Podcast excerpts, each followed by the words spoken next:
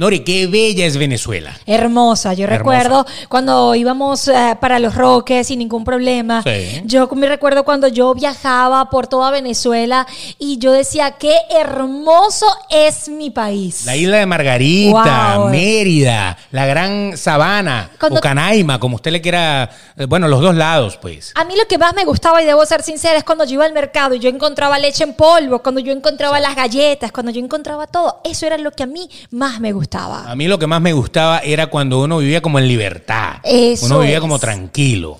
Pero un buen día, adivina qué pasó. Sí, yo sí sé qué pasó. ¿Qué pasó? Llegó la mierda de Maduro. Exacto. No, llegó la mierda de Chávez. Ah, primero, es verdad. Y ahora continuó la de Maduro. Así empezó esto.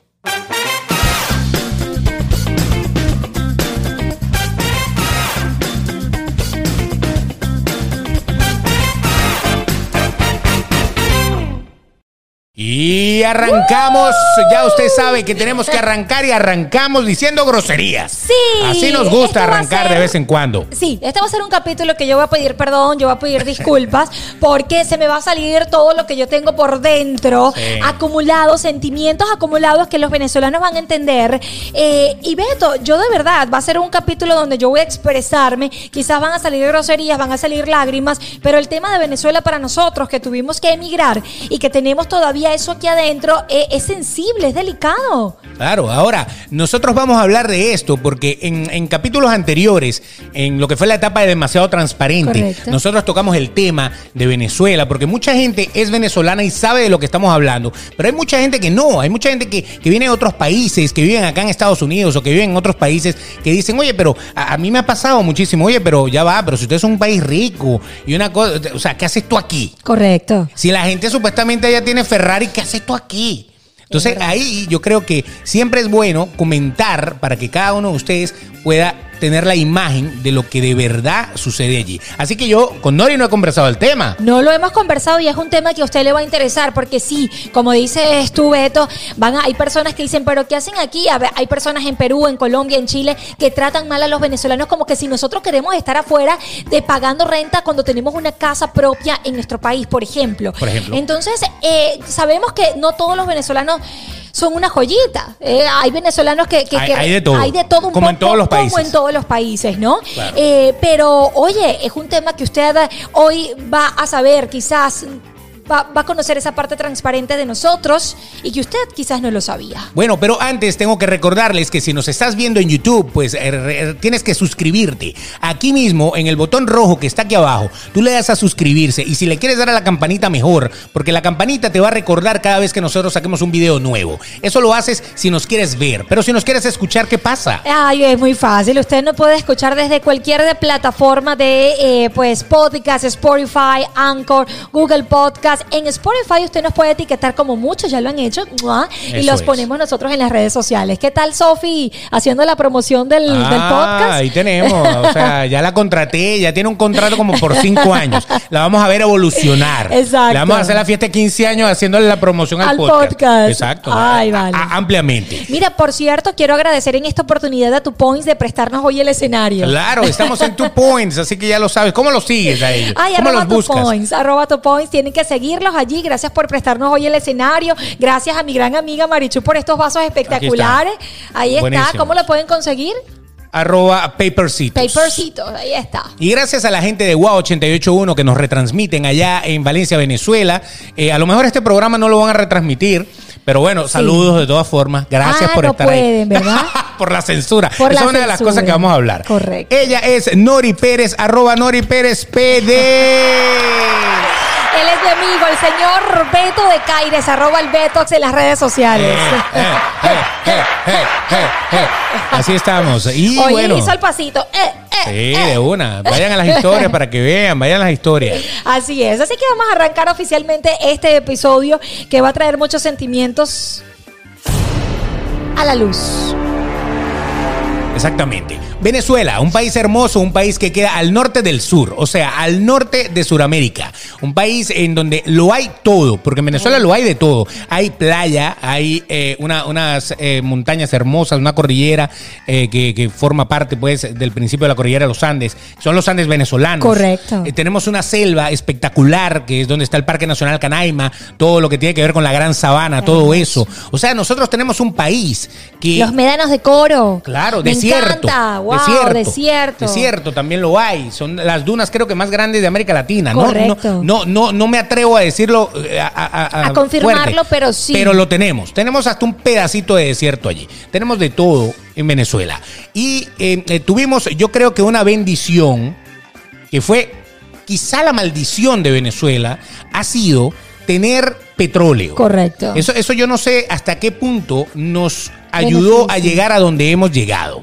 Al tema de que como somos un país rico, un país rico porque ah, taladras el piso y sale eh, pues ese oro negro que tan buscado en el mundo es todavía, eso va a dejar, vamos a dejar de, de depender de él en, en el futuro. Pero uno dice, ok, tenemos un país petrolero. Cuando en Venezuela se descubre esto, que creo que fue en la época de Juan Vicente Gómez, Correcto. y de ahí en adelante se empieza a explotar el petróleo en Venezuela.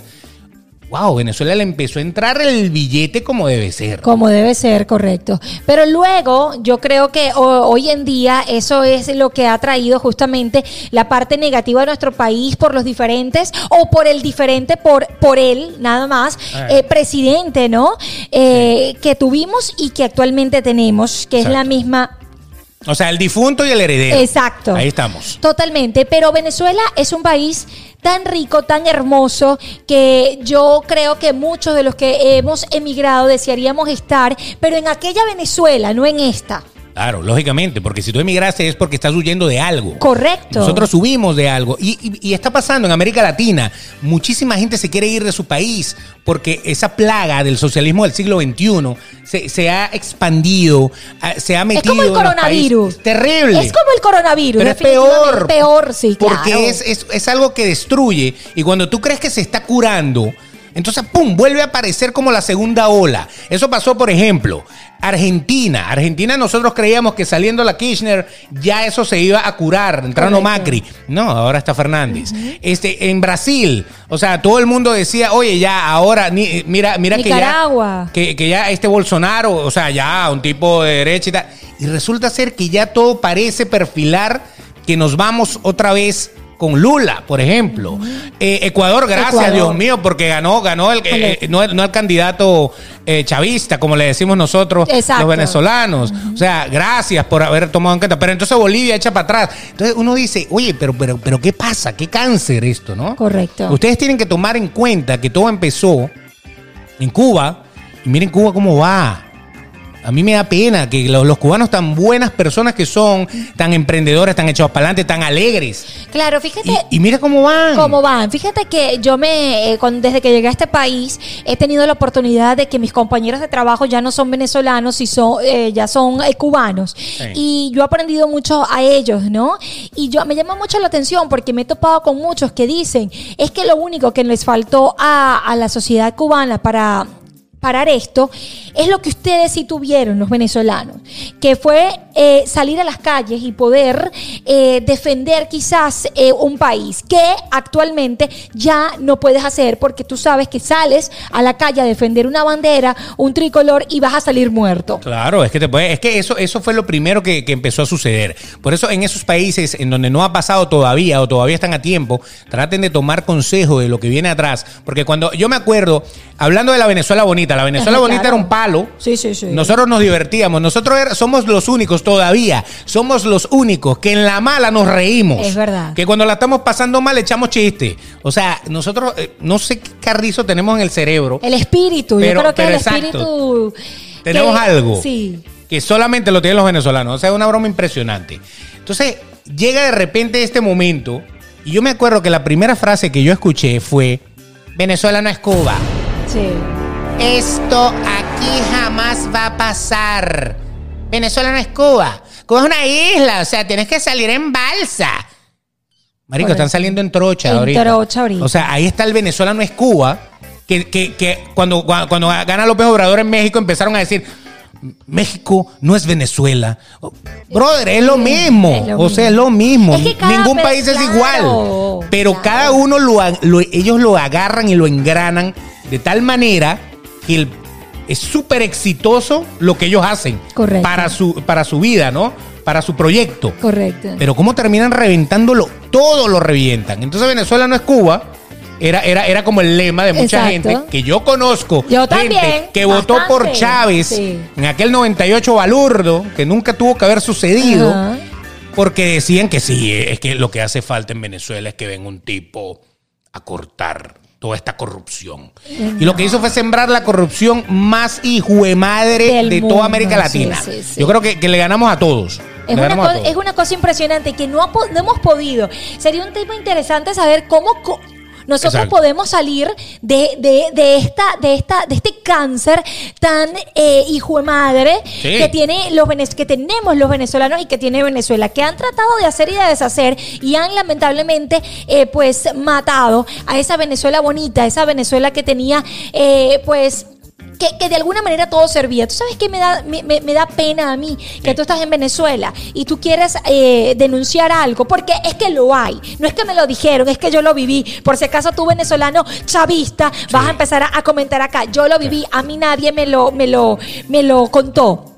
Entonces decía, no, eh, que tú te pasó algo y que tú denuncies algo, tú no sabes a quién denunciar, porque es que todos los entes gubernamentales están acaparados por este cáncer eh, chavista, que tú no que son peores, son los peores ladrones del mundo. Exacto. O sea, Ahí que está tú, el que tú vas a decir, ven para que me defiendas y ese es el que te va a robar y el que te va a, a- a sentenciar. O sea, en Venezuela es el único país, creo yo, que, que tú eres inocente y te tienes que declarar culpable para que te dejen salir. Correcto. O decir, declárate No, ya culpable, va, porque es que el fiscal necesita tener un, un culpable más en, el- en la lista. Si no, el tipo no te va a dejar ir más nunca. No, espérate, sí, tú vas a salir, Brother. pero tienes que depositarle por, por, por- tienes que hacerle una transferencia para que te deje salir, porque, porque ha pasado, porque yo he visto que, que pues, gente inocente, gente, no ven acá, tú aquí te agarré porque estoy mamando y tengo que comprarle los pañales al chamo, entonces qué lástima que tú digas, ven acá, transfiéreme aquí, tú sales y no ha pasado nada y tú dices, ¿qué es esto? Y yo no he hecho nada. O, o a lo mejor quiere hacer un trámite y para que le salga algo que es su derecho, Exacto. como un documento de identidad, como un pasaporte, usted tenga que irle a pagar a alguien que ni siquiera es el que lo saca, sino que es un alguien que conoce a otro alguien, que conoce a otro alguien, entonces terminas pagando dos mil dólares por un pasaporte donde se repartieron 500 para uno, 500 500 para el otro, 500... O sea, eh, a ese punto hemos llegado. Hemos llegado. Es una cosa, estamos hablando de esa Venezuela que, que, que él vivió, que yo viví, que yo me acuerdo que me iba a Mérida a disfrutar de unas vacaciones con mi familia. La Feria del Sol, Eh, la Feria febrero, del Sol, cuando buena. tú ibas a los conciertos de Maracaibo. Ajá, ¿no? el amanecer la, la- el amanecer gaitero. la fiesta de la chinita. Y tú disfrutabas, Noviembre, claro. buenísimo. Ese diciembre haciendo las hallacas, la cerveza, e- ese amor familiar. Tú dices, tú recuerdas aquel, aquella Venezuela se te pone y se te arruga el corazón porque tú dices, qué bonito era cuando yo vivía en esa Venezuela. Total. Y todo se fue convirtiendo en, en corrupción, todo se fue convirtiendo en una sombra negra que nos arropó hasta emigrar. La, la Venezuela anterior a Chávez, porque el problema, yo quiero eh, eh, re- eh, recalcar esto, Chávez. No es que, no, no, no, no, no, no, yo, yo soy chavista, pero no madurista. No, no, No, no, no, no. Chávez. Misma- El problema se llama Hugo Chávez, se llama y se llamará Hugo Chávez. A mí no me vengan a decir No. que, que no, que, que Maduro es que, que no entendió. No, no, es que, es que ninguno entendió. O sea, desde el primer momento todo empezó a salir mal. Lo que pasa es que, claro, desboronar, desmontar, destrancar todo lo que estaba construido, pues tardó sus años. Correcto. Y obviamente se ha ido deteriorando para nosotros. Para ellos les ha ido de maravilla. A ellos el proyecto les ha crecido al revés. Ellos han armado bien su empresa y han destruido todo lo que teníamos. Antes de Chávez había corrupción, sí, claro Sí, que había es que corrupción. en todos lados hay corrupción. ¿Quién dice que en, que- que en- en cada país no hay corrupción? Como yo siempre digo, roben los que les dé la gana, pero que las cosas funcionen. Bueno, ya, ya eh, la corrupción como que forma parte de la vida, ¿no? Claro. Entonces, bueno, ok, usted a lo mejor es corrupto, pero por lo menos que si a usted lo pillan, por lo menos que lo puedan meter a la cárcel. No, es que, es que en Venezuela, No. si tú estás pegado con el gobierno, así te pillen, no vas preso. Entonces, eso, eso fue deteriorando la sociedad hasta el punto de que no teníamos ni dónde comer. Claro. No, no teníamos ni cómo comer, pero no era porque yo a lo mejor tenía el dinero para comer, pero el problema es que no había qué. ¿Qué porque comer? había una escasez tremenda, había que hacer unas colas horribles. ¿Te acuerdas de la cola? de la- Mira. había que comprar los bachaqueros. Claro, por supuesto. Es que eh, te- eh, voy de- vamos de atrás para, para adelante. Cuando tú ibas al mercado, al Central Mairense, y tú, encon- y tú ibas a hacer un mercado con tu- ¿Te acuerdas cuando existía el Central Mairense? Esto, lo- los Claro, venezolanos. que eso se estaba cada vez pagando eh, más. exacto, cuando tú ibas a, a, a cada, a estos supermercados a, a Ese ya comprar. se apagó. con- eso ya se apagó hace tiempo y tú ibas tan tranquilo y tú disfrutabas tanto hacer el mercado. Llega Chávez y la cosa eh, va deteriorándose tanto que tú llegas, tú llegas al punto de tú ver cómo dos personas se matan a golpe literal porque yo los veía mientras- Por un pollo. por un pollo o por una mantequilla. Claro. Dime tú, entonces yo me he encontrado con gente que, que me vino aquí a la cabeza porque eh, esa persona, no sé si escucha el podcast, pero como me encantaría que le escuchara, porque tú sabes que yo he hecho aquí para adelante a todo el mundo. Ya, ya, ya veo. Yo he hecho para adelante a todo el mundo en el podcast y viene Luz y me dice, así se llama, Oh, y me dice, no, pero es que debe ser que en tu cuadra no había eso, porque no te fuiste para la otra. No, porque es que debe ser que en tu broma, no, no, en, tu sector no había esto y te, te tenías que ir para el otro. No, no, no, no, ya va. En mi sector y en mis alrededores, yo iba a comprar una mantequilla y tenía que pararme a las 4 de la mañana para yo poder hacer una hijo de madre cola, para yo poder comprar, comprar una, una, mantequilla. ¿Sabes qué me daba dolor a mí? Ver a mi mamá que sufría de la columna y de la cervical, irse con, con el grupo de, de- de la calle, que todos se reunían y abrían un grupo de WhatsApp, nos vamos a las 4 de la mañana para sentarnos a hacer la, la- la- la cola y poder traernos dos harinas pan, porque de paso son limitadas, dos harinas pan y dos mavesas. Dime tú. Dos, dos margarinas. Dos margarinas, dos, dos de, de, de- tú dices, ¿qué es esto? Ah, no, que es que los bachaqueros, que son ustedes mismos que compran para revender, no sean, no sean tan descarados. Claro, que, que desastre esto. ¿no? Ah, no sean tan descarados. ¿Cómo yo voy a querer pararme a las 4 de la mañana e ir a hacer una cola para hacer para comprar comida? ¿Qué es eso? Ahí está, ahí está el detalle. Entonces, y eso- perdonen si me exalto, pero No, es que un tema que me toca el corazón. Porque no. yo lo viví. Pero eh, justificar que tú, ah, no conseguiste porque no fuiste al otro, porque no fuiste al otro, es que no debería ser así. O sea, todo debería estar en todos lados. Y es como justificar, ah, es que te robaron porque tenías el teléfono en la mano. ¿Qué ¿Quién te manda a hacer eso? pajúa de tener el teléfono en la mano? O sea, yo no puedo andar con el teléfono en la mano, pues me roban. Tú o sea, tú no puedes andar en falda porque te violan. vio- ¿qué es O sea, eso? es, es justificar una vaina injustificable. Correcto, pero es que así es la mente, así, así es el siglo XXI. Claro. Así es que te ponen en la cabeza los del gobierno cuando la muchacha de servicio, porque sí, yo tenía mucha- muchacha de servicio en mi casa, y la muchacha de servicio me decía, es que Nori, yo voto por Chávez, porque es que a mí me dan una bolsita de comida todos los meses, y entonces te ese es el...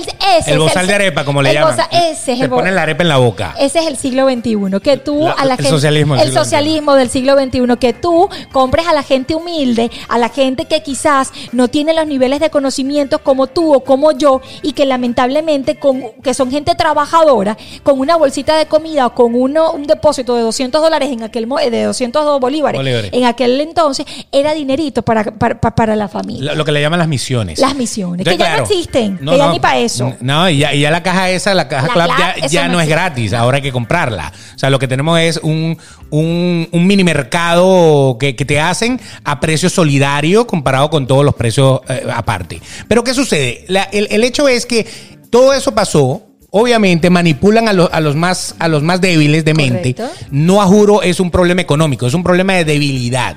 Es un problema Social. de sentirte, de sentir el problema de, de no solamente de los venezolanos, el problema de América Latina en general es creer, esta gente te manipula con eso, creer que tú tienes derecho a. Somos un país rico y usted tiene derecho a que yo le dé esto. Entonces se vuelven dependientes de ese señor o de esa señora del gobierno Correcto. que le está dando esa bolsa de comida o que le está dando ese dinero Correcto. esos dólares o esos bolívares o lo que o, lo- o la moneda que sea y entonces usted esa gente se vende por eso se Sí, vende por sí. eso y le da el voto porque obviamente hay una cosa yo tengo que votar por Chávez porque es que ellos saben por quién vota uno y después me van a quitar la pensión. O sea, ese tipo, ese, ese, esa mente de que no, usted tiene que votar, pues ellos saben. El momento que usted apriete, ellos saben que usted votó en contra. O sea, que ni siquiera el voto es secreto. Ni siquiera, bueno, la gente de, de, de PDVSA. Ajá, yo, no, yo tengo que votar a juro, tengo que ir para la marcha a juro obligado porque Si no me votan. Si no me votan. Hasta pasan lista y todo. Correcto, mira, es que yo veía. Claro, Yo totalmente. veía como. to- pa- Pasa el autobús. El Y autobús, au- iban en el- chequeando. iban chequeando en el autobús y te iban, te, te daban una bolsita con un sanduchito y un cuartico de jugo, ¿te Está muy acuerdas? bien, un la cuartico vianda. de jugo, la vianda. Eh, Fulanita. Y que no vayas, hermano, y que no te vean diciendo, ¡uh! ¡Ah! Chávez no, se, va. Porque usted iba votado al otro día, hermano. Más o menos, así era. Entonces, ustedes cuando ven esas marchas o esas campañas presidenciales del chavismo, madurismo, chavismo y todo el pudredismo ese. Correcto. Usted las ve llenas de gente, esa es gente que está obligada a estar ahí. Correcto. La- hay una gente que sí, que, que le gusta, que lo disfruta, que le encanta como ver que todo esté mal y ellos beneficiarse. Correcto. Sí, porque hay gente que está, que afecta, que está pegada allí. Pero esa, esa, esa ola roja que de vez en cuando uno veía, sobre todo en tiempos de Chávez, esa era una ola roja llevada.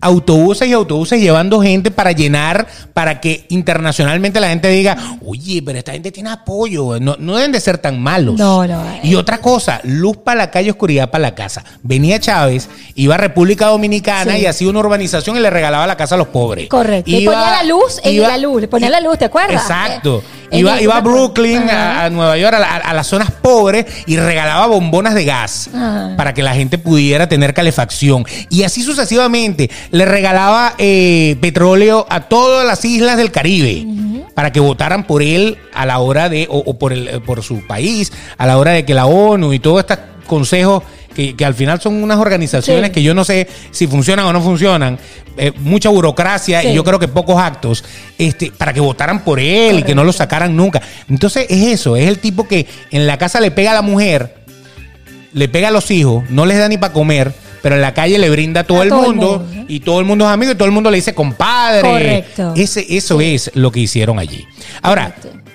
este, este eh, episodio simplemente hemos querido empezar dándoles una imagen de lo que pasó. ¿Por qué nos vamos de Venezuela? Por ejemplo. Por ejemplo, tú sabes que... ¿A, a qué nivel llegó para que tú dijeras me tengo que ir? Bueno, a, a eso vamos. Ya vimos, escuchamos y vieron los que están viéndonos en YouTube eh, cómo era esa Venezuela bonita que él vivió, que yo viví Claro. y que éramos muy felices con nuestras familias unidas. Si alguien se enfermaba, todos en la clínica, todos apoyaban. Ven y tú hacías una llamada y te trasladaban y, y- y funcionaba, ¿no? La cosa. Sí. Pero la cosa se fue deteriorando, la cosa, el socialismo del siglo XXI fue empeorando nuestra Venezuela amada.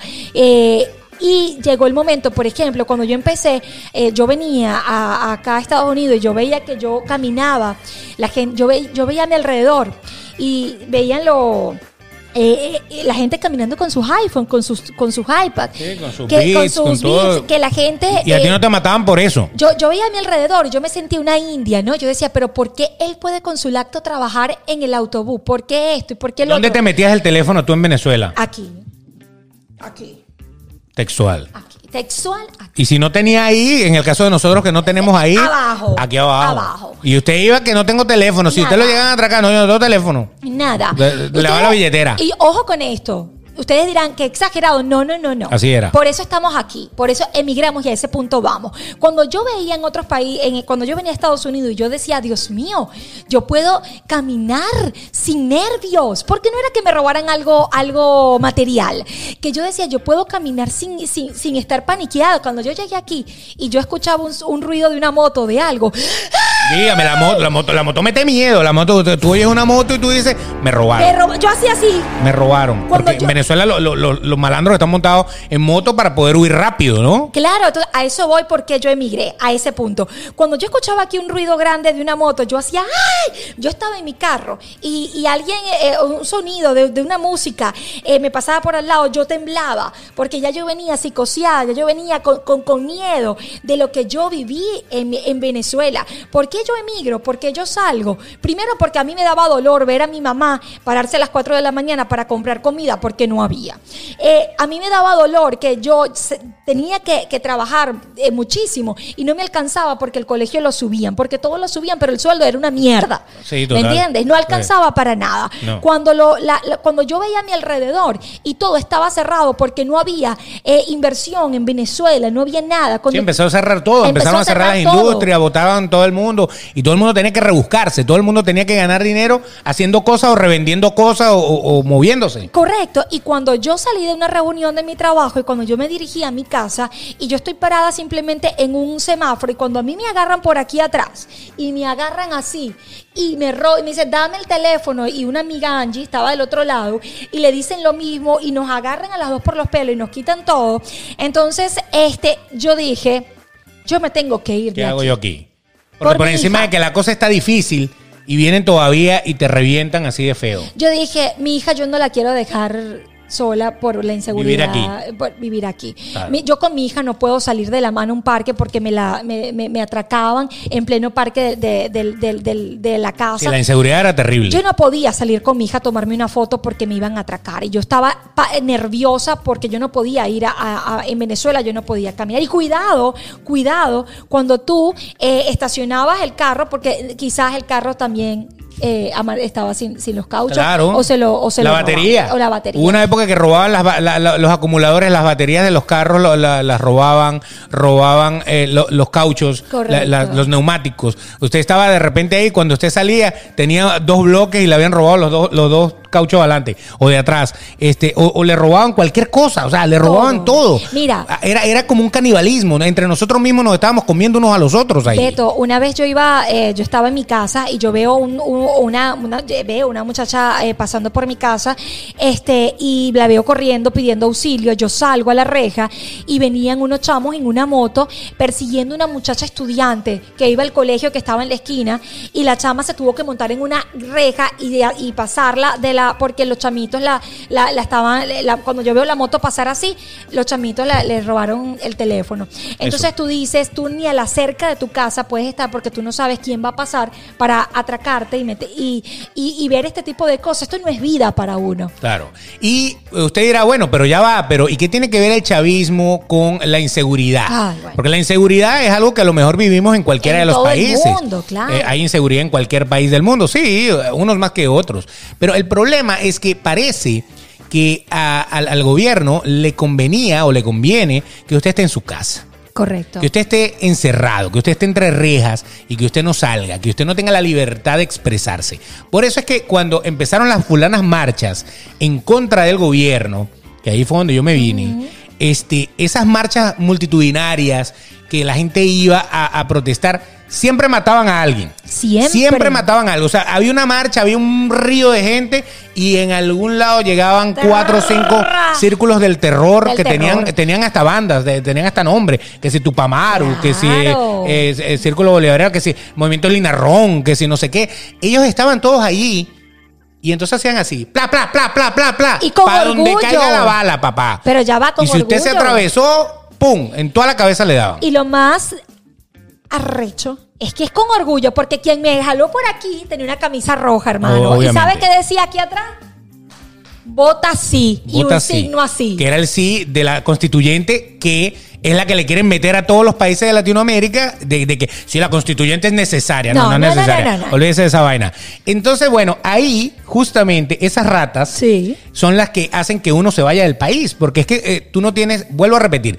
Teníamos casa, teníamos carro, teníamos trabajo, tenemos todo y todo un buen día usted dice, yo no me puedo quedar aquí porque a mí me pueden matar en cualquier momento. Así mismo. Punto y final. Punto y final. En cualquiera de los movimientos que les estamos diciendo, bien sea el AMPA, bien sea los círculos del terror políticos de- de- del gobierno, bien sea este cualquier cosa.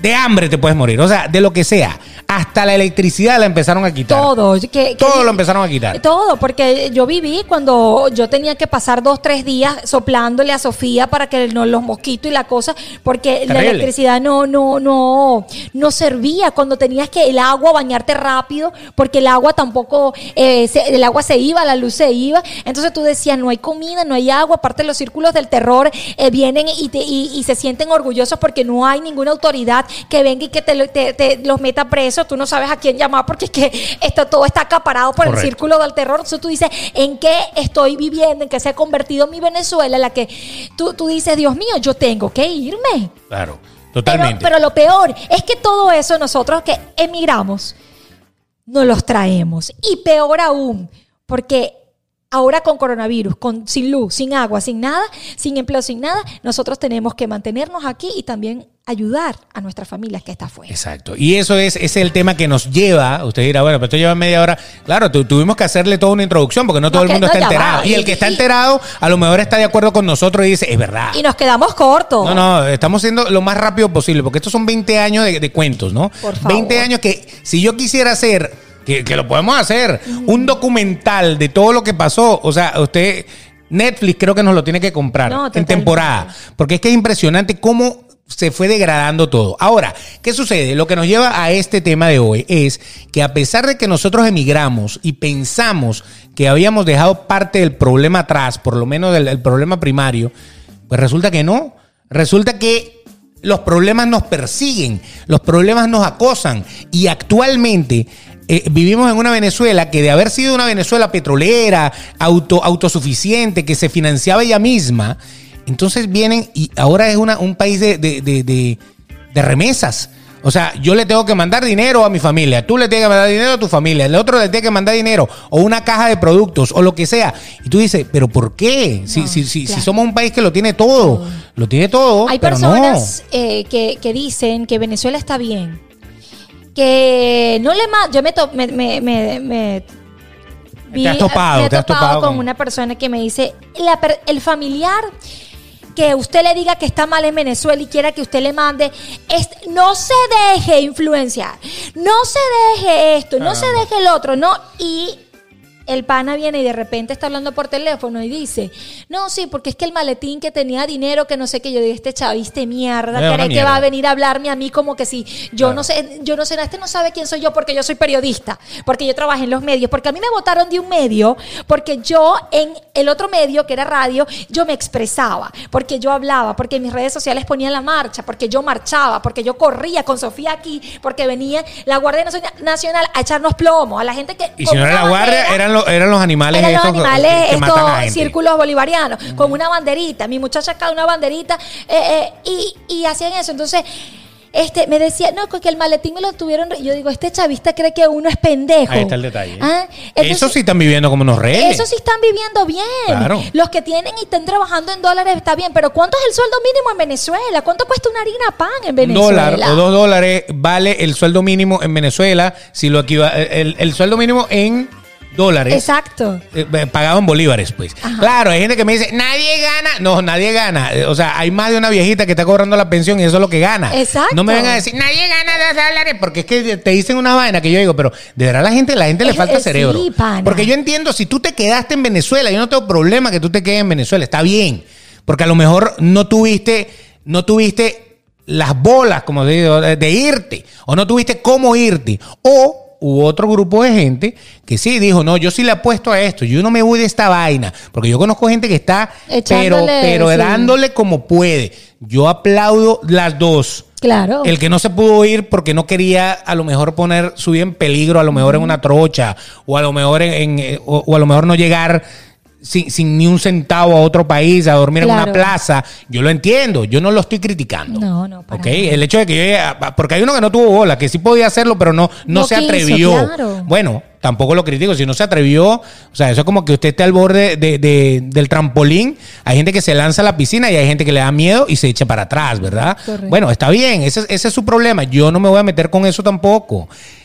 El que se pudo ir y ahora está pasando roncha afuera y a lo mejor a veces hasta se arrepiente de haberse ido, pero le dio. Pero hubo un grupo de gente que se quedó. Y el grupo de gente que se quedó, yo lo aplaudo. O el grupo de gente que se quedó es, un, eh, es la gente Eh. que, que a lo mejor sigue luchando por el país, que sigue luchando. la- Pero hay otro grupo de gente que lo que no es que se quedó porque se quería quedar. Se quedó porque están enchufados, porque están ganando dinero, porque bastante dólares le entra. Y si usted gana muchos dólares en Venezuela, Está pues usted vive tranquilo. Claro. Usted vive relajado. Tranquilo. El que tenga billete en Venezuela, en dólares, vive relajado. Quiere comprar lo que quiera, ahí está. Quiere hacer lo que quiera, ahí está. Es Porque nos hemos convertido en Cuba, en la Cuba de que el turista que va a Cuba puede tener acceso a todos los locales, a todas las tiendas y puede comprar lo que le dé la gana. Porque le entra, miren los dólares. A ellos les conviene que les entren los dolaritos. Claro. Y el cubano que está viviendo en Cuba, el- el- ese no puede No hacerlo. puede hacerlo, O tiene que hacerlo a través de otro, o tiene que, o sea, tiene que moverse de una manera. Entonces nosotros indirectamente nos hemos convertido en eso. Es verdad, totalmente. Hay un grupo de gente que no puede accesar a esos A grandes dólares, claro. a, a esos grandes supermercados que lo venden todo en dólares porque sencillamente no los tienen. A los bodegones, porque ahora se llaman bodegones. Claro. Ahora, ah, que usted como turista va a echarse un paseíto por Venezuela y que van, claro, lo van a atender como reyes porque le va a entrar dinerito al país que lo necesita. Pero esa pobre abuelita mía o a los pobres, eh, eh, pobres chamos que están creciendo ahorita, que no han podido ir, no, no han podido eh, laboralmente eh, Evolucionar, cre- evolucionar, dar- crecer, exacto. no tienen cómo, cómo, cómo dar esa, esa vida tranquila en Venezuela porque no tienen esos dólares. Entonces, claro, viene el, el- el primo, el amigo, la hija, el hijo que están afuera, le manda 100, 200, 300 dólares y con eso resuelven alguna cosa. Sí, Correcto. pero, pero ¿por qué tenemos, por qué uno no puede ser? O sea, yo, yo no entiendo una sociedad en donde tú, con tu trabajo, tú no te puedas mantener. No o sea, eso no tiene sentido. Que tú tengas que depender de que alguien más te tire algo porque no alcanza para vivir. Y, sí, claro. Que ni siquiera que te mueves para un sitio más barato. No, no, es que no es un problema de, de costo. Es un problema de que está totalmente. Eh, eh, eh, Es una cosa loca. Está totalmente. La inflación es una, una vaina tan impresionante, Impresionante. que no hay manera de que tú lleves un equilibrio. Entonces, y todavía hay gente que dice, esos son por las sanciones de Trump. No, no, no, no, porque para Tu echarle la culpa al extranjero están mandados Claro. a hacer, pero para tener las que te conté, para poder aceptar cómo está Venezuela de arruinada, ay no. Ellos, eh, eh, esto es una cosa eh, bien delicada, porque eh, nosotros cuando hay mucha gente que cree que nosotros nos vamos a otros países porque queremos, porque es muy bonito separarse de la familia, ver una fa- un familiar enfermo y que tú no puedas llevarle un guarapo, una arepa, que tú no puedas llevarle una manzanita para que eh, pues se aliente. Ustedes no saben cómo nosotros lo que emigramos y tenemos todavía familia en Venezuela sufrimos. Y, y ahí es cuando es peor, ahí es cuando es peor, cu- cuando esos problemas se duplican, porque no es nada más que no tienen que comer, es que quién los atiende. Claro, porque tú le puedes mandar algo para que, que se resuelvan. Pero hay veces que no necesitan dinero, lo que necesitan es alguien que los apoye. Correcto. Dígame, La, la gente que se quedó sola. O sea, yo conozco gente que su mamá vive sola en Venezuela. Co- conozco que gente que es así. Y entonces cuando esa señora se enferma, ok, usted le manda dinero. ¿Y No ¿y le qué pasa con el resto? no. ¿Qué pasa con la mano, con la ayuda que necesita? Tiene entonces que llamar a un vecino, tiene que llamar a alguien que, que lo resuelva. O sea, es terrible. Y uno vive una angustia tremenda aquí afuera. Uno dice, ¿pero por qué? Entonces los problemas que tú crees que dejaste Se atrás duplican. ahora son peores porque no están en- tus manos. O sea, estás lejos. Y muchos no pueden regresar porque están en algún proceso migratorio. Correcto. Hay gente que está en proceso de asilo. Hay gente que eh, fue a países en donde les dan la residencia, pero tienen que estar tanto tiempo acá trabajando para que les salga la residencia. Entonces, ahí es donde yo digo, esa gente está como presa de poder ayudar un poco más que no sea mandando algo de dinero. Correcto. Y ustedes no saben lo doloroso que es eso, porque tú le apuestas a tu país. Tú dices, eh, a ver, Venezuela cambia y tú vuelves a tu país, es difícil la respuesta. ¿Saben por qué? Porque puede irse el gobierno, pero la misma porquería que formó el gobierno es la que está mandando en Venezuela, es la que está acabando con Venezuela, es la que acabó también con nosotros como comunicadores social, por ejemplo, en mi caso, que acabó con nosotros. Entonces, eh, es difícil y aparte que uno tiene que trabajar el doble, Beto. Para poder ayudar a la familia que tenemos afuera, porque si no, no comen. ¿Cuánto cuesta llevar un familiar que tú estés aquí y recibas, ni Dios lo quiere, una llamada de un familiar y dicen hay que meterlo porque el coronavirus, como es el tema ahora, este, el- esto y hay que meterlo en un hospital? ¿Cuánto, ¿Cuánto hay que tener para meter a un familiar de uno en un De en 8, 8, una 8, 10 mil dólares que le tienes que mandar. 8, 10 mil dólares. Si no tienes seguro en dólares, le tienes que mandar. Porque yo tuve el caso de mi padre. Mi padre era así. Si usted no pone aquí 8 mil dólares, no entra.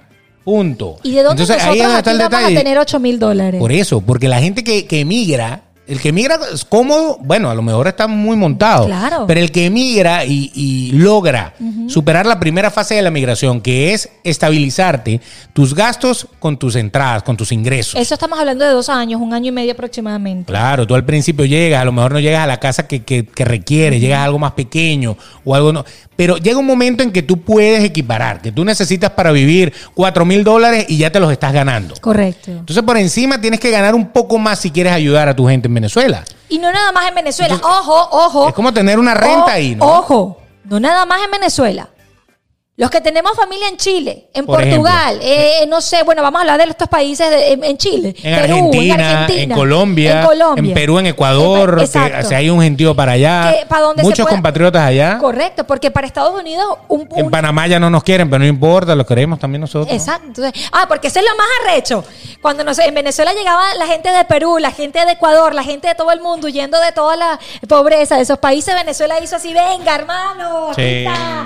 No. Ah, adelante. Ah, pero cuando Venezuela ahorita va, porque estamos huyendo de esta crisis en todos los sentidos, este cáncer que tiene Venezuela, como es el chavismo, Exacto. eh, entonces nosotros ahí si nadie nos quiere. Váyanse para su país. No. Aquí dele para afuera. Aquí estorban. Son unas ratas. ¿Ah? Son unas ratas, váyanse de aquí. Mira, a mí me duele. Así, así te tratan. Lo que pasa es que hay un grupo, hay un grupo de gente que no es buena. No, pero es que en todos lados no hay gente buena. Pero exacto, pero también a Venezuela llegó mucha gente de, de muchos de esos Claro. países que eran malos. Y, y se metieron en los barrios allá, fundaron bandas, fundaron mafias, Claro. fundaron todo. Parte de, de- de la, de, la, de lo que era la delincuencia de los años 70 y 80 eh, viene de gente que venía de otros países. Hubo gente internamente que la tenía, pero hubo gente que llegó de otro, de otro lado mala, Claro. que venían huyendo de su país. No voy a decir ningún país No, específico, no, claro. porque esto pudo haber sido hasta un noruego. O sea, no hay ningún problema, porque puede- debe haber noruegos malos también y ratas. Entonces, este, llegan a, a Venezuela. Y ahí se quedaron buenos, malos, más o menos. Hubo gente excelente. Lo importante Yo es soy que hijo de extranjeros. Claro. Y evolucionamos en el país, sí. Y conozco muchísima gente, hijos de españoles, de portugueses, de italianos, de colombianos, de peruanos, de, que, que, que crecieron No, en y el que, país. y que nos Hermoso. Dieron, y que nos dieron trabajo a nosotros. Yo conozco Claro, gente peruana claro. en, en Venezuela que montaron textileras Sí. y quienes trabajaban eran venezolanos. Exacto. Eso es. Entonces eh, yo, yo no yo no digo eh, y ojo con esto, todos mis amigos peruanos, ecuatorianos, hondureños, argentinos. Así como los recibimos nosotros con los brazos abiertos, a gente buena, gente mala. Súper trabajadores y- les dimos la oportunidad. Está muy bien. Háganlo ustedes, porque nosotros no queremos. Hay, hay gente mala venezolana, sí. En estos días estaba viendo que un venezol- a un grupo chileno motorizado le cayeron a golpe a un venezolano, pero porque robó a otro. Entonces, sí, hay gente de nosotros que. Hasta que- nosotros le hubiéramos caído a golpe. o sea, hasta o nosotros, sea, ¿no? claro. Nosotros, eh, hay gente eh, que no es buena en nuestro país, por supuesto que sí. Claro que Eso sí. también emigraron, Esos algunos. también emigraron, sí, también. Pero también hay gente como nosotros que le está echando un camión para nosotros poder estabilizarlos y poder ayudar a otros países. A mí me da, eh, a mí yo creo que esto de emigrar, más que trabajar aquí muchísimo para ayudar a mi familia, lo que más me duele es separarme. Yo, soy, yo, yo vengo de una familia muy unida, yo vengo de una familia donde todos los domingos hacíamos domi- jugábamos dominó, una caja de cerveza y, un, y, un- y una sopa, pero a mí lo que más me ha pegado es separarme de mi familia y de mi hermano. Porque tu hermano, tu hermano se fue a dónde? Se fue a Chile. Hasta donde yo tengo entendido, ¿no? Mi hermano se fue a Chile, tengo eh, casi tres años que no, que no lo veo. Eh, no veo a mi abuelita materna, mi abuelita paterna sí acaba de llegar. Eh, y lo que más me pega es cuando mi hermano me escribe, yo escribí en mi Instagram que estos días, hace unos, hace unos días que eh, jugamos a las escondidas, ¿sabes? Yo en mis ocurrencias en Instagram, jugamos a las escondidas y que mi hermano diga, yo daría todo, todo por, por jugar contigo a las escondidas, pero nunca más encontrarte y nunca soltarte.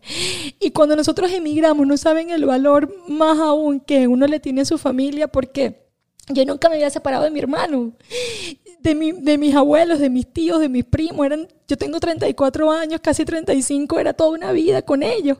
Y de repente en las navidades pasarlo solo es horrible. Mi mamá, mi papá, mi hija, pasarlo solo y que cada quien ahora, tú pasas Navidad, cumpleaños, es por una pantalla de televisor y que tú no puedes darle ese feliz año, feliz año, hermano, feliz año. Y lo peor aún es que se te mueren y tú no puedes hacer nada, que tú tengas que, que, que, que, que, ver a, un familiar de afuera morir, que tú no, a un amigo, a, José, a Juan Ramón el Maracucho, su mamá se le murió de cáncer, tenía el pasaje 15 días y no le dio chance de ir a despedir a su mamá.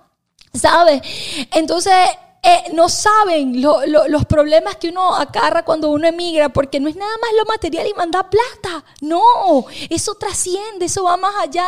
Es que cuando tu mamá está enferma, por ejemplo, mi novio Claudio, su mamá se enferma, le sube la tensión y su mamá está solita en Venezuela, ¿cómo, cómo, quién la lleva? ¿Quién la asiste? Eh, eh, ¿Sabes? Eh, son los nervios, es la familia, es el sentimiento. Que se duplica cuando tú emigras y no estás con tu familia. Es eso, le hace falta el calor a uno, le hace falta la unión. El venezolano siempre fue familiar, el venezolano siempre fue de juntarse, juntarse por una parranda, un fin de semana. Eh, siempre fuimos unidos, siempre fuimos. Para nosotros era, mira, ¿qué pasó? ¿Qué, qué vamos a hacer este fin? Eso, eso era natural. Y más si tú eras de, de familia grande, que tenías eh, hermano, hermana, abuelo, abuela, la otra abuela, la otra. O sea, y, que vivían casi que vivían casi todos juntos, montados uno encima de los otros esparcirlos, porque es que uno decidió que Estados Unidos era la caída, el otro decidió que Argentina era, el otro se fue a España, porque yo no, no me calo esto. Y entonces cuando tú te das cuenta, estamos todos desarmados, es como un, un cuadro que se convirtió en un rompecabezas y ahora las piezas están todas otra vez de haber estado un cuadro tan bonito Ahora cada pieza está en un sitio diferente. Eso es terrible. Es como eh, cada quien eligió un país para su segunda, yo, yo siempre lo llamo así, cada uno elegimos o nos tocó elegir un país eh, para nuestra segunda etapa de vida. Mi primera etapa de vida fue Venezuela, mi segunda parte de vida fue por lo menos o está siendo aquí en Estados Unidos. Entonces, eh, es súper complicado. A mi hermano le dio una CB ¿Te acuerdas? Sí. Mi hermano le dio una CB, mi leve. hermano leve, gracias a Dios fue leve, mi hermano se le paralizó una parte de su cara y no saben la impotencia, el dolor que mi mamá al verla sufrir porque no podíamos llevarlo a un médico, no, eh, no podíamos atenderlo, ver a mi hermano con su boca este, torcida y no poderlo abrazar y decir aquí estoy contigo y atenderlo fue muy duro para nosotros como familia, para mi mamá tener a su mamá afuera, y mi mamá es quien mantiene a mi abuelita afuera. Si no fuese por mi mamá, eh, nosotros aquí, eh, mi familia en Venezuela, quizás no pueda tener eh, la comodidad, entre comillas, de poder desayunar, almorzar, a tener eh, sus comodidades, entre comillas, ¿no? Y nos toca trabajar duro, nos toca trabajar el doble de responsabilidades, por lo menos ayer hablar hablar con mi familia ayer y decirle, este, aquí estábamos echándole pichón, pero lo más duro es que te extraño, sobrina, que hablé con mi tío Kiko ayer y decía, no sabes cómo extraño darte un abrazo y, y él me hacía cosquillita, no sabes cómo extraño eso y fue un, terrible, terrible. Eh, para mí lo más duro de emigrar ha sido en la parte familiar más que laboral, porque yo aquí trabajo casi que los 365, las 24 horas, 365 días del año. Y aquí tú trabajas y tienes el dinero y, y te rinde y puedes y, puedes pagar tus cosas y puedes hacer, o sea, tiene, tiene el valor, pero el problema es allá. Y ahora en esta época de virus, tenemos una época de virus eh, terrible. Eh, ya todos saben, porque ya yo lo dije en el otro episodio, a mi papá le dio coronavirus, tuvo que ir a, a, a la clínica y, y, todo, todo eso, o sea, pensar que eso, que gracias a Dios no se complicó, pero sí. pensar que se podía haber complicado y claro. uno no puede hacer más nada. nada. Uno no puede hacer más nada. Uno está como que esto es lo que puedo hacer. Y más en esa época que le pasó a él, wow, estaba cerrada sí, Venezuela. No se podía entrar ni salir. Fue o sea, cuando, me, cuando me dio a mí en pleno exacto, marzo. apenas, apenas arrancó. Entonces, o sea, ya tenía como un poco de tiempo, pero estaba todo en cuarentenado, eh, vamos a decirlo. Es, es, triste. Y ahora, en esta época, fíjate que eso te lo iba a comentar. El problema de Venezuela con el virus. Yo, en año y, y pico que tiene, porque eso empezó, no, un año, tiene un año, sí. un año y un mes, uh -huh. que empezó realmente, oficialmente empezó este, este tema del COVID a nivel mundial, a pesar de que ya se, se sabía que en diciembre del 2019 como que ya en China estaba la cosa, pero en marzo del 2020 fue que como que, que empezaron a tomar previsiones, lo, lo, empezaron a tomar en serio, uh -huh. vamos a decirlo. Este, yo no, yo no me había enterado de tanta gente conocida muerta en Venezuela. O sea, el, el coronavirus ha matado muchísima gente en el mundo, terrible, porque uno no sabe, uno cree que, que, que, hoy está bien y pa, en una semana estás listo y ya se acabó todo.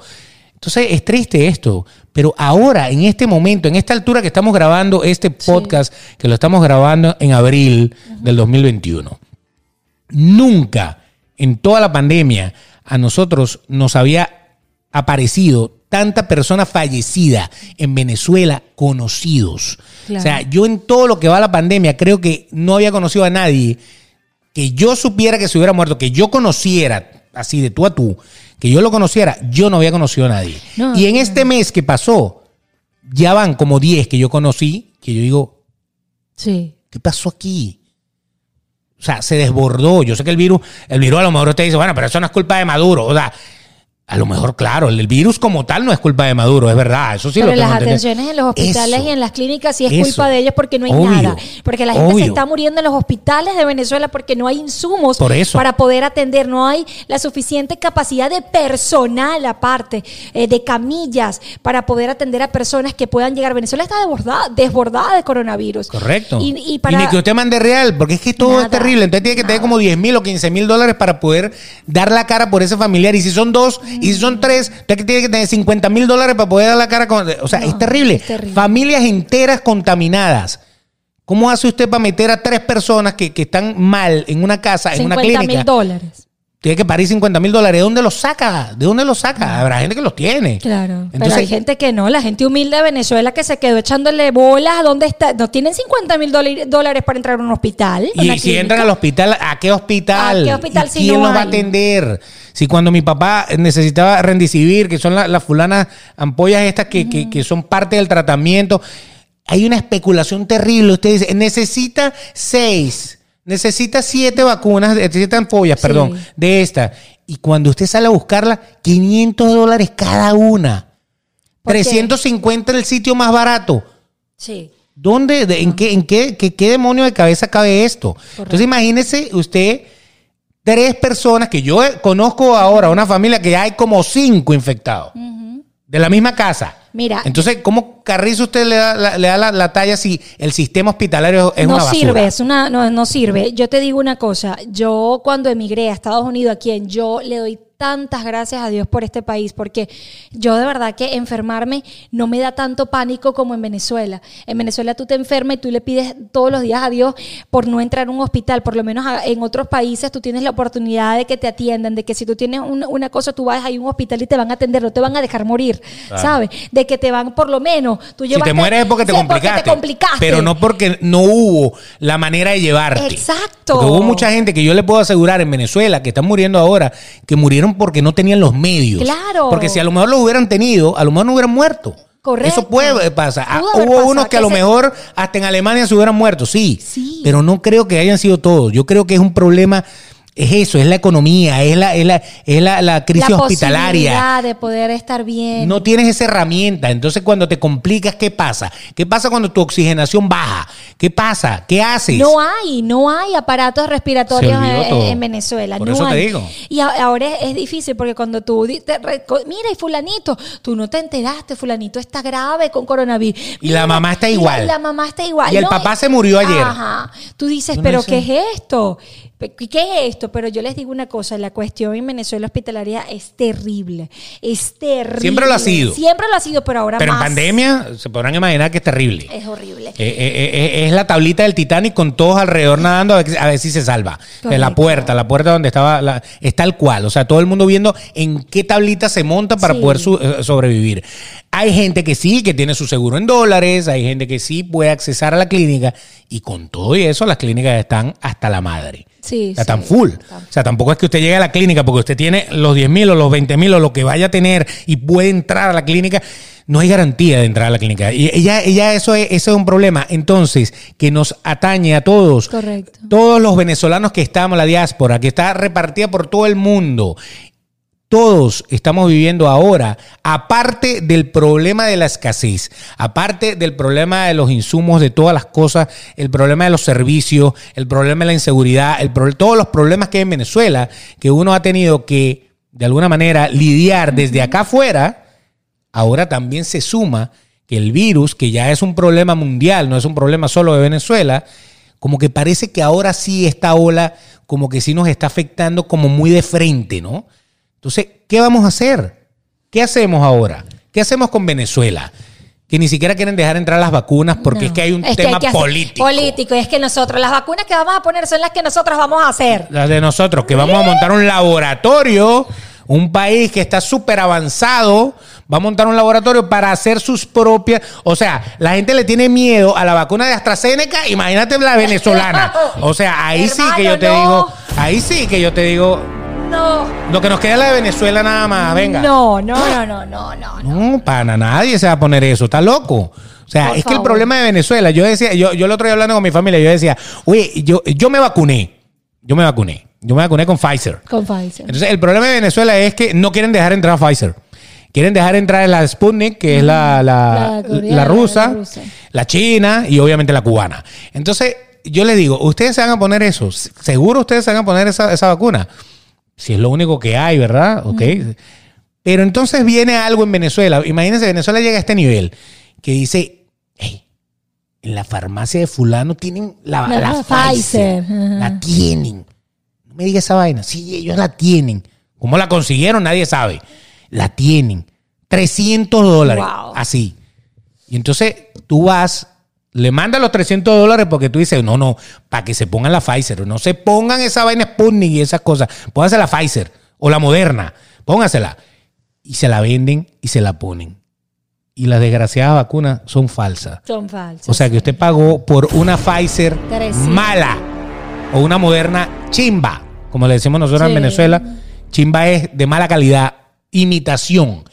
Entonces, hasta ese punto nosotros llegamos, hasta el punto de que por el dinero se juega con la vida de las De personas y le venden cosas chimba, que de paso, no solamente en Venezuela, es que en algunos países ya han descubierto lotes de vacunas que no son auténticas.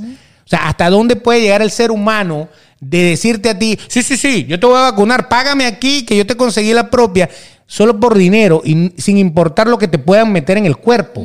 Tengan cuidado con eso. O sea, yo, yo, yo soy pro vacunación siempre y cuando haya un ente que, que regule que eso que está ahí es correcto. Correcto. No se van a poner cualquier cosa encima. Correcto. Porque a lo mejor lo que le están echando es, a lo mejor no lo van a matar, pero tampoco lo están inyectando de- de- de- contra el coronavirus. O sea, es algo, algo que tenemos que tener muy, muy presente. Venezuela, Venezuela y sus Y cosas. sus cosas, tal cual. Esto es un podcast para hablar eh, no uno, sino no, no una hora ni 40 minutos. Esto es para hablar muchísimo tiempo.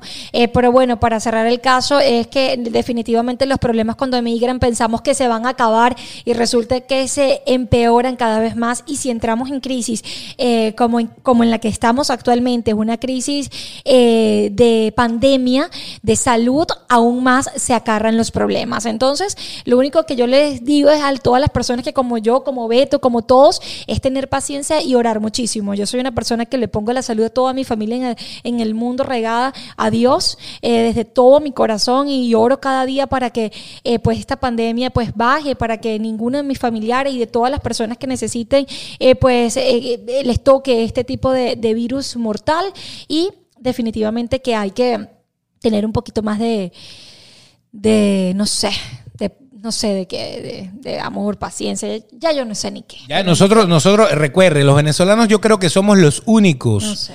No, no, no somos los únicos. Yo creo que todo el mundo tiene un poquito de Sí. eso, pero somos, somos parte de ese grupo de gente que emigró, pero algún día siempre sueña con volver a su país.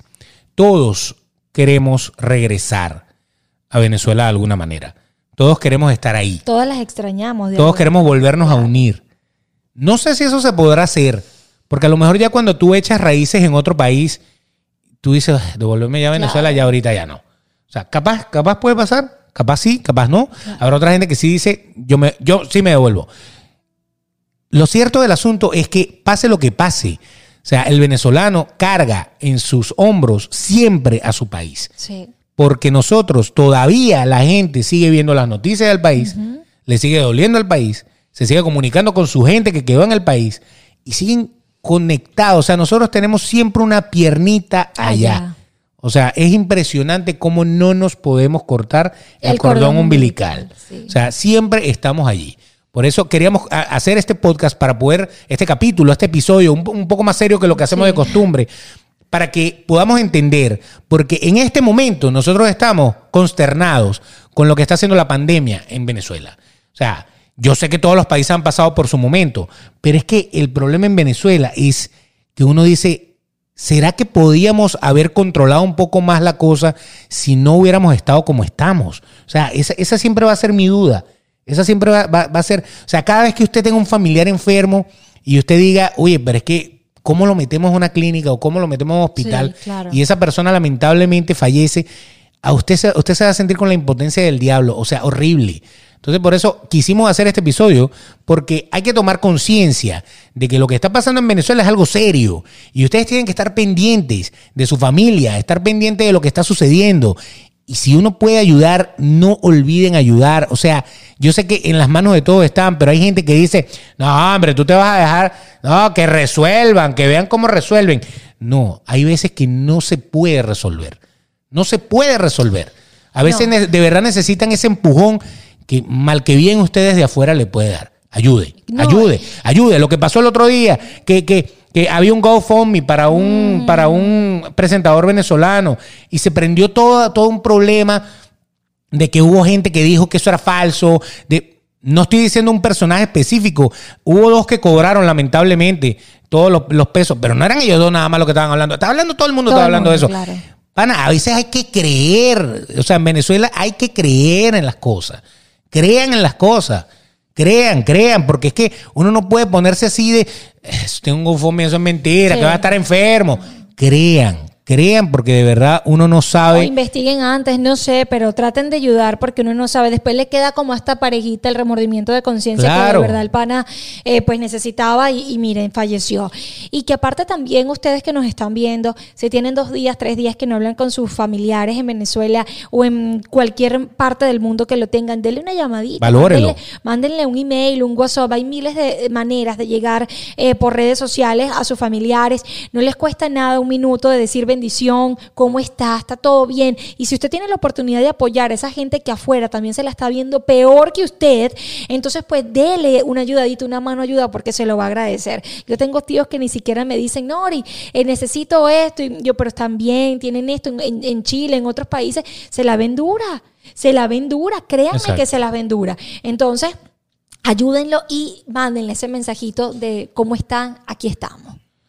Bueno, y vamos a despedir esto que está un poco serio hoy, está un poco sentimental. Me movió, me movió muchísimo. De Pero verdad bueno. que me movió muchísimo este, este podcast, pero ojalá y les haya quedado un poquito de todo este aprendizaje en sus corazones. Saludos a toda la gente que de verdad nos está viendo en cualquier parte del mundo, sean venezolanos o no, que emigraron y que tienen a su familia todavía en su país. Saludos, de verdad, los queremos, compartimos su sentimiento y una vez más les decimos, estamos con ustedes, somos uno de ustedes y nos mantenemos siempre conectados. Así es. Eso es importante. Muchísimas gracias. Suscríbanse a nuestro canal de YouTube que está siempre para ustedes. Denle a la campanita para que ustedes también eh, reciban esas notificaciones cuando subamos un eh, podcast. Escriban sus comentarios. ¿De dónde eres? ¿Te has topado con un venezolano? ¿Un venezolano te ha dado esa mano ayuda? Pues entonces escríbanlo y compártelo. Perdón las lágrimas, pero es un podcast que me llegó al corazón. Gracias a tu Points por hoy prestarnos el escenario como lo dijimos al principio. Así que muchísimas gracias. Ahí van a ver las redes sociales de ellos para que lo sigan. El señor Beto de Caires, arroba el Betox en las redes sociales. Aplausos para mí. Y ella es Nori Pérez, arroba Nori Pérez PD en las redes sociales. También la pueden seguir. No olviden que estamos en todas las plataformas de podcast. Así que si nos quieren escuchar, escúchenos ahí en Spotify, en Apple Podcast, Google Podcast, en Anchor, en cualquiera, la que quieran. Ahí Búsquenos está. como Sin Más Que Decir. Y ahí se pueden suscribir, le pueden dar estrellitas, le pueden dar compartir, todo 10 eso. mil, queremos llegar a los 10 mil. Los 10 mil en YouTube, sí, los estamos logrando, los estamos logrando. Vamos para allá, vamos para allá. Los queremos. Pásenla bien. Y Venezuela amada, los amamos.